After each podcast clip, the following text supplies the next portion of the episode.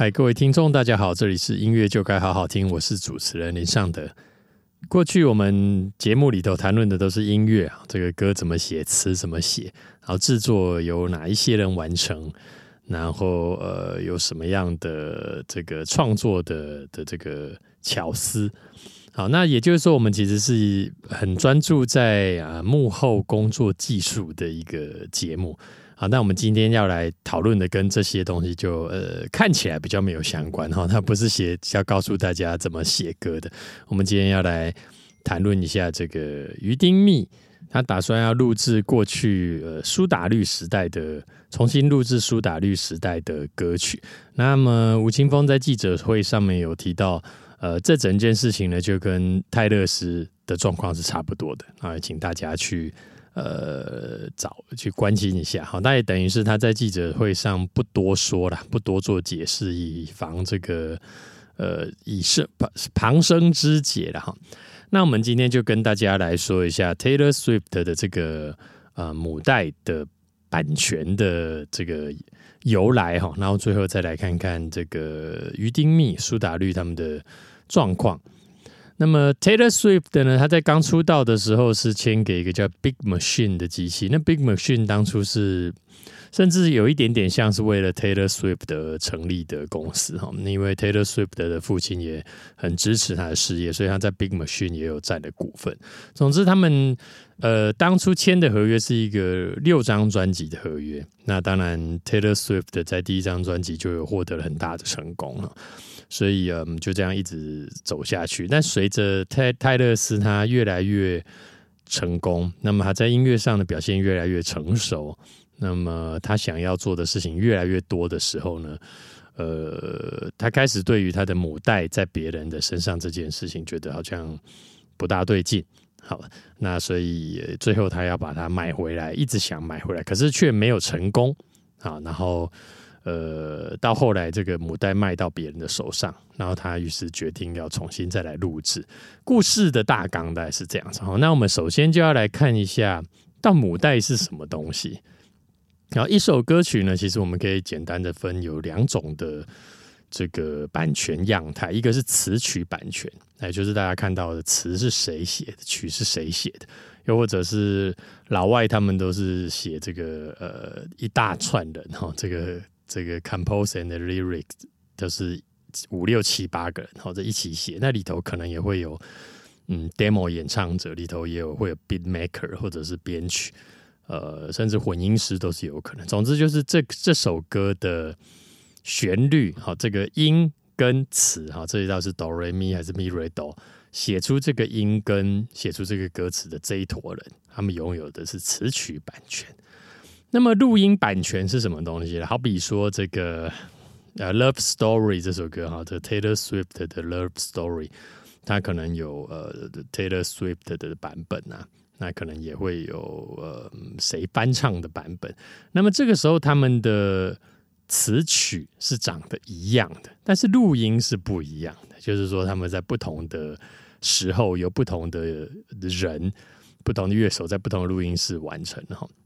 所以这个时候录音会有一个独立的版权，哈，就好像说我们这贝多芬的曲子啊，这个有这么多个不同的交响乐团演奏过，好，那这个词曲版权当然是归于贝多芬，但是因为贝多芬他已经逝世超过七十年的很多年哈，所以这个他的词曲版权就已经是公版，所以这时候有大家拥有的就是叫做录音版权，哈，这到底是柏林爱乐所录的呢？还是这个纽约爱乐所录，这个就是录音版权。所以呢，在呃 Taylor Swift 当然一直以来都是拥有他的词曲的版权啊，因为这个是由这个词曲经纪公司所代理的。那或许当初也是词曲也是签在这个 Big Machine 里头哈，然后 Big Machine 再把它签到其他的国际型的版权公司来帮他们协助处理版税问题，这个是有可能。但是录音。版税呢？录音版权呢？一般说来都是会在呃唱片公司的手上。但因为唱片公司又不是很准确的一个讲法，因为 Big Machine 它不是唱片公司，是可能比较像制作公司。所以我在解释母带的时候，我都通常都会指说，母带就是出钱的人拥有哈，有一点点像是这个意思。所以说，Big Machine 出了钱啊，出了力气，或者是说他在这个合约期间呢，所以帮你呃一起完成，或者是说帮你完成了这张专辑，所以他拥有的就是录音版权。那么词曲版权是不是由 BIMU 代理？这当然就是另外一件事，有可能也是由 Big Machine 代理的。但总而言之，它只是代理，因为词曲的创作自始至终都是在这个呃创作者的手上的。好，所以我们现在对于录音版权有了解了之后呢，就可以再回头看看这一个案例。所以前六张专辑呢，Taylor Swift 的前六张专辑。的版权都是在于这个 Big Machine 手上。那么 Taylor Swift 他其实有时候一直想要买下来，但是对 Big Machine 而言，他当然不想卖。嗯，与其说不想卖，应该说他希望能够借由 Taylor Swift 想要买母带，那希望跟他还有更长远的合作。所以根据 Taylor Swift 的说法，他是说，嗯，他们期待的是呃。这六个版权可以卖回卖给我，但是打算要再延长合作，比方说再拥有你四张专辑的这个发行权或等等。那当然，针对这个 Taylor Swift 当然是不愿意，因为他想要当自己的主人嘛，是吧？好，所以一直都没有能够谈成。但是后来 Big Machine 呢，却把这个版权卖给了这个一个叫做 Scott Samuel。然后名那个外号 Scooter Brown 哦，就是机车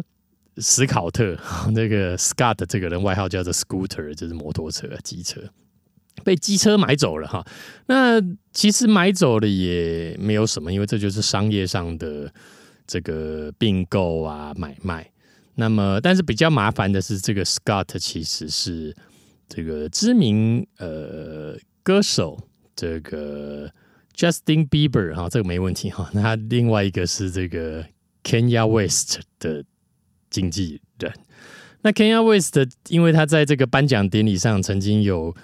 跟 Taylor Swift，他担任颁奖人，然后颁给 Taylor Swift 哈。但是颁的时候就说：“哦，你这个 MV 其实不够屌，在我心中，我觉得 Beyonce 的才是最棒。”然后在颁奖的那个要递奖给他之前讲这段话。所以当时大家都非常的错愕。那 Taylor Swift 的那个惊讶的表情，其实现在在 YouTube 都可以看得到。哈，那这个其实是让他觉得说，嗯，这个 Kenya West 跟这个 Scott 机车 机车布劳恩这个人，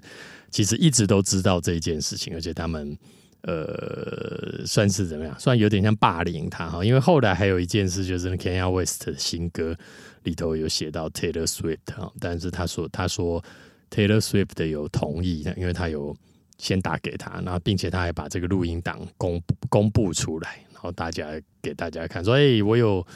打给他哦，他他说可以，我才录的哦，那只是这个人后来又又又反悔了，觉得我我是这样子，然后 Taylor Swift 的很不开心，因为我有看听过那个影片呐，看过那个录音档，其实他确实是没有说。你你可以在歌词里面提到我这样哈，那所以 Taylor Swift 就一直认为这个这个机车布劳恩跟这个 Kenya West 其实是一个恶霸，所以我的录音母带最后卖给这个恶霸，简直是不敢想象的。因为如果你拥有这个录音母带的话，学理上你可以授权给比如说 Kenya West，然后把。这个 Taylor Swift 的歌曲拿来全部恶搞，或者是把它做的很呃继续攻击他，又或者是你也可以把这个母带、这个录音著作授权给嗯没那么恰当的的公司，好比说可能是呃情色影片啊，或者是嗯没有什么商誉的公司的广告。这当然是假设性问题了，不过在法律上这是没有问题，就是这个拥有者是可以做这种授权，所以 Taylor Swift 对这件事情当然是气炸了，好，所以他就决定他要重新录制这六张专辑，那么也完成了两张，速度非常的快，就是这个 Fearless 跟 Red 这两张专辑。那这两张专辑当然也都获得了很好的回响啊，因为舆论大部分都是站在 Taylor Swift 的这边。那么当然也有很多乐迷会去比较这个 Love Story 哈，这个十十十几岁的泰勒斯跟三十几岁的泰勒斯唱起来有什么样的不同哈？那有人会说啊，更加的坚定了，然后声音。呃，更加的有力量啊，更加有历练什么的哈。那么，总而言之，这一个新版本的出现呢，当然是希望能够让歌迷以后都听我的这个新版本，而不要再去听这个这个 Scooter 这个机车不劳尔所拥有的这个旧版本，因为这就算是一个意气之争嘛哈。因为学理上这个。Scooter 啊，还是可以把它的旧版本拿去授权做我们刚刚提到那些他泰勒是不愿意看到的授权，但是他就是只是希望歌迷你们以后都不要听旧版本了，来听我的新版本，这算是一种反制了哈。那么也看样子得到了很大的成效，那么我也相信他会把这六张专辑都重新录制完哦，其实是一个蛮大的工程哈。那么，这可以说是整件事情的来由跟一些法律上的问题。那这就是差不多就是全貌。然后，当然细节我没有呃讲的太多。那大家可以在维基百科或者是很容易搜寻得到相关的新闻。然后，中文的其实也蛮多，也没有一定要是看原文的。那接下来我们就要来看看这个鱼丁蜜。曾经被称为苏打绿的鱼鱼丁蜜哈，那这个为什么我要用这个这么长的称号哈？这个在嗯八九零年代一个很知名的艺人叫做 Prince，那到后来也是因为这个合约的问题，它变成是这个母带，当然也是归原唱片公司。然后他到后来就想到一个方法来反制，他就是把 Prince 这个名字改成一个男女合一的一个符号，然后变成是。媒体不知道要怎么样写这个字，因为他没讲这个字要怎么写哈，所以就叫做呃曾经被称为王子的艺人 哈，因为那一个符号没有人知道怎么形容哈，所以用这个梗来讲，这个曾经被称为苏打绿的于丁密哈，那为什么不能够使用苏打绿这个名字呢？是因为呃唱呃歌手跟经纪公司在签约的时候，通常会把这个团名。一起签下来，好比说 S.H.E 为什么在华研的状况是一模一样？S.H.E 在离开华研之后，三个人想要重新再合体，没有办法用 S.H.E 这个名字，那是因为他们的合约一开始唱片公司就把姓名权、肖像权啊姓名权给呃签下来了，所以这样这个呃后来这个有团员更动的 F.I.R 的状况应该是很类似的，所以姓名权这个对于。在呃，演艺事业其实是一个很重要的一个权利哈，所以这个就签在这个林伟哲的公司底下。那么，当然他们有主张说，苏打绿是在我们还没签约之前就已经存在的哈。不过，由于这个姓名权他们已经去登记了嘛，这个苏呃林伟哲的公司已经去登记，所以目前的法律进度看来还是判给林伟哲的，所以他们就没有办法使用苏打绿。那就用了“鱼丁密”这个苏打绿三个字，各取一部分变成“鱼丁密”，所以姓名权上是这个样子哈。那么在第二个合约哈，姓名权是一个合约的问题，第二个合约的问题就是词曲的授权。那这个也算是已经算是律法律上已经尘埃落定了哈。那状况是什么呢？也就是说。吴青峰的词曲创作呢，是签给林伟哲的公司的。好，那么到了合约快要到的时候呢，呃，这个苏打绿呃，这个吴青峰认为呢，这个他主张，我觉得已经要到期了，我没有要续约。好，所以于是乎我就自己去跟这个呃去参加综艺节目，那综艺节目里面有用这个。是嗯，我林伟哲代理时期的词曲作品，那因为因为这个吴青峰认为这个词曲版权已经回到我身上，我当然可以用好，但是这个林伟哲他的认定是说，因为我们的这要讲一些词曲合约的里头的细节哈。我们的词曲合约里头通常会有一个自动续约条款哈。这个嗯，大家在看那个你们用这个什么订阅的服务的时候，都常常会有自动续约，比如说这个 Netflix 哦，先试用一个月啊，之后就会帮你续约。一个月，那你没有说停止，他就再帮你续约一个月，好，所以此曲也有类似的这个自动续约条款，所以他就是意思是说，如果你没有在举例十二月三十一号之前的三个月或几个月，看他们的合约怎么定义，书面或用什么样约定的方式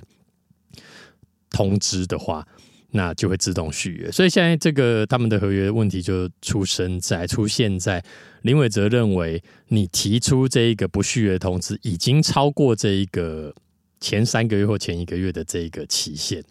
所以我已经自动续约了。那么你去参加综艺节目的使用，就是没有经过我的同意自己授权，所以这是一个违约的行为。那苏吴青峰的这边的认知就是。我已经呃跟你说明过了，然后我们还一起上了开了记者会，而且记者会还说啊，合约到期了，很祝福他能够这个自己飞得很好这样子哈。但是丁伟哲主张这个是经济合约，好，这个这个又是不一样的合约，这跟音乐作品无关，是指嗯代理。歌手或艺人的演艺事业，哈，也是艺人与音乐无关的。比方说，他去接商演，他去演戏这类的活动，那他另外则指的是我祝福他，是我们之间没有这个艺人经济的合约，但是词曲不是这样子，好，所以就合约打的这个沸沸扬扬，哈，那时候也占据了不少的版面。那到后来呢，法院呢，也就是判这个词曲合约是回到吴青峰的手上。好，那么最后一个问题就是母带啦，哈，这个录音著作，那录音著作也是要看他们的合约怎么签的，因为也有一些艺人的合约是，嗯，比如说十年后这个母带会归这个，再回到艺人，或者是再回到经纪公司，其实这些都是看合约怎么定，所以也就是说，没有一定是母带。一辈子属于唱片公司或者出钱的人，我刚刚前面讲出钱的人，好，这也是看你怎么谈。不过这样看起来，应该是当初他们签的时候，母带录音母带应该就是在林伟哲的公司里头，所以这个时候于丁密就打算要来呃反制，就是说我们不能拿回我们的录音母带，那没关系，我全部重录。所以这个跟泰勒斯的状况其实是有一点点类似的哈。那么到底是哪里不一样呢？我想有两个地方不不一样哈。一个是泰勒斯他呃的这个母带落入了这个 Scooter 的他们这个的公司的手上的时候呢，是他认为这个是个霸凌者，是个恶霸。那第二个差异是，呃，Taylor Swift 在这个就是离开 Big Machine 的第一张专辑《Lover》，他是跟环球合作，环球底下的这个 Republic 唱片公司合作的。那他当时就有提出一个条件，就是环球唱片的在 Spotify 上面的分润呢，必须要分给一部分给这些歌手跟创作者。所以他等于是有呃代替这个创作者发声。那么不要忘了，这个 Taylor Swift 也是。呃，胆敢把他的作品从 Spotify 下架，说说你们这个分论是不合理的。我我把我的歌全部下架，然后后来由于重新再谈过，那 Spotify 有退让，他再重新上架。也就是说，Taylor Swift 的第二个不同地方是他其实有代表音乐人做一些更积极的作为。好，所以这两件事情呢，在第一件事情，你说呃。苏打绿跟啊于丁密跟 Taylor Swift 的状况已经有一点点不一样哈，因为他跟林伟哲的关系应该就是合约关系，并没有在更多余的有霸凌的关系哈。那第二个就是，呃，于丁密有没有在这个合约里头，呃，为音乐人在做更多的、更积极，或者去挑战唱片公司，让他可以把更多实质的利益，嗯，吐出来给其他的。好，重点是其他其他的音乐人，好像目前为止也还没有看到相关的这个新闻或讨论。好，或许有，但我们在外界是没有没有得知这个讯息。所以，嗯，我想在。进行录音母带重新录制这件事情是非常非常的类似，可是有我刚刚讲的那两个不同的地方啊，那提供给大家做参考。好，接下来我们再来看看这个录音母带的一些嗯巧妙的使用。哈，这个。前几年呢，前几年开始呢，你会发现有很多的这个大陆的音乐平台呢，开始做了许多的翻唱，啊，这个翻唱这些经典老歌。那为什么要翻唱经典老歌？因为其实很多老歌并不是呃太多人在听，不是太多年轻人在听。也就是说，如果一个歌慢慢慢慢年轻人都没有听，它就会变成一个。僵尸歌曲，不管你以前曾多红，它就会没人听了。就是哦，好像蛮有名的，它就变成僵尸。那所以呢，在平台上来说，他说我们要活化这个，我们让这些歌曲拥有全新的生命。好，所以就翻唱了很多的歌曲啊，包含这个这个娃娃的《漂洋过海来看你》，是吧？很多综艺节目有重新翻唱那这个在商业上还有没有什么值得我们留意的地方呢？哈？就是，其实这些音乐平台哈，这些什么网易云啊，这些腾讯，每年都付很多的钱给唱片公司，因为录音的母带是比词曲版权贵很多的哈。这个到底贵多少呢？哈，我们可以举一个数字给大家参考，然后就 Spotify 分给音乐人的，就是这些词曲创作者的比例，好像是收益的。呃，十趴还是十五趴，大概是这样数字啊。那么其余的部分在哪？其余的部分就在录音著作了，所以变成是这首歌的原始的录录音版本是很值钱的。所以你想想看，呃，滚石啊，或者是环球啊这些呃唱片公司，还拥有这么多这么红的华语歌曲，所以每年可以拿到的授权的费用，呃。当然，对平台商而言呢，会觉得哇很多钱呐。可是你如果没有这些歌曲，它这个平台没有人要听嘛，因为什么歌我都听不到。好，所以这个时候呢，如果你有了新的翻唱版本，好，比如说这个刘明湘唱了这个新的《漂洋过海来看你》，那这个艾怡良唱了新的《漂洋过海来看你》，我觉得他们的本意不是要。洗掉旧的版本哈，我的意思是说，那新的听众，比方说十几岁的听众，他就觉得，哎，漂洋过海来看你，应该是艾怡良唱的，这不是娃娃唱的嘛？哈，久而久之呢，大家就不会去听娃娃的版本，他会听艾怡良的版本。所以这个时候呢，拥有母带的这个人哈，就是这些平台商，他们都花钱请人家重新翻唱。那其实他们给的条件是都不错的，这是都超过台湾的一般原创歌曲的制作费。那对他们而言，这还是划算的，因为如果我一首歌，呃，包含买歌跟制作费，有花三十万台币或四十万台币，但是未来我的授权就不用被这些唱片公司抓住掐着脖子，因为我有了自己的录音著作的版本啊，所以。这个我我自己称它叫做洗版权，然后把这个录音著作的版权洗到我自己来啊，我拥有这些母带，所以呃新的录音的母带，那大家也都认为这首歌应该是我手上这个版本才是原原唱。好，那么久而久之，我就拥有了这个录音母带最值钱的这个录音母带。好，所以这个是录音母带的这个商业战争，然后。那么，嗯，最后说说我的看法。那不管是呃，吴于丁密或者是 Taylor Swift 哈，呃，我觉得这重新录制呢，嗯，对我而言都会有一个地方比较可惜，也就是说，在他们呃当初他们在新的版本会不会是一样的录音室、一样的录音师？一样的乐手、一样的混音师、一样甚至一样的混音助理来进行。那一样的企划人员帮你想了一个很好的文案，一样的宣传人员来帮你打造这首歌的行销。好，这绝对不可能是一样的。然后，纵使你找了嗯这个新的版本，你找了新的呃一样的混音师来再混一样的歌曲，但是他也没有办法，这个混音师也没办法回到他当初，或许他可能三十二岁的时候，那个时候对于音乐的见解。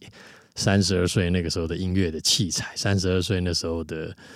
这个才华，你是没有办法回去的。那正如同我们在听 Taylor Swift 他的《Love Story》这首歌，那个十几岁的那种青涩的嗓音，那跟后来的这个有力道的、呃有历练的嗓音，它就是完全是不一样的两种东西了哈。那么，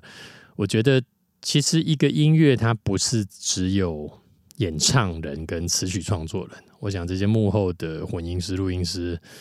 嗯，甚至助理啊、录音室这些企划宣传人员，都为这首歌有做了很大的努力。那么，所以对我而言，这这两个版本，它就会是，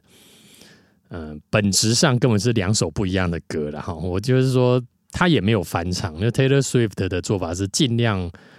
呃，跟原。编曲一样，好，也就是说，完全是有点像是 cover cover 自己的歌。那苏苏打绿、于丁密的状况，在记者会上，呃，吴青峰也是说，他们尽可能的还原，好，所以也就是看来应该也不做太大的改编的时候呢，对我这个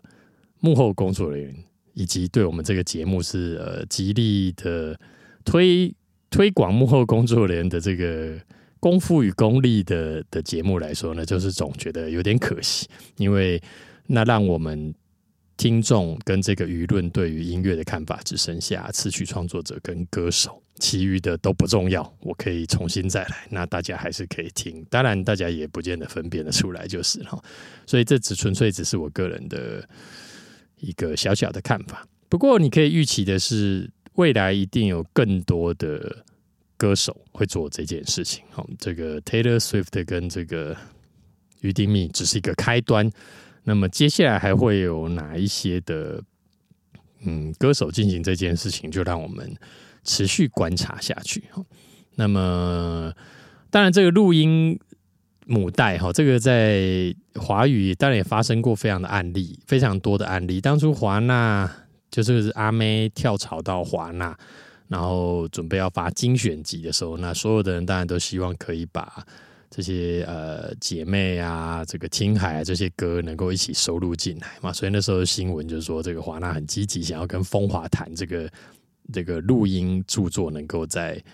呃授权，然后放进这精选集里面。然后最后就是破灭。好，这个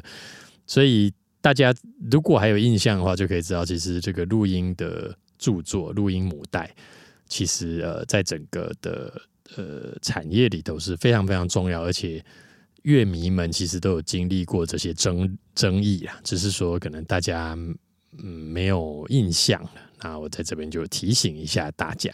那么最后呢，就让我们来听一下这个 Taylor Swift 的这个新版本的 Love Story，我们来听听看他过了十几二十年后再来演唱这首歌，这种。更加有力量、更加有历练的歌曲演唱起来是什么样的感觉？那么，我们今天的节目就到这边了。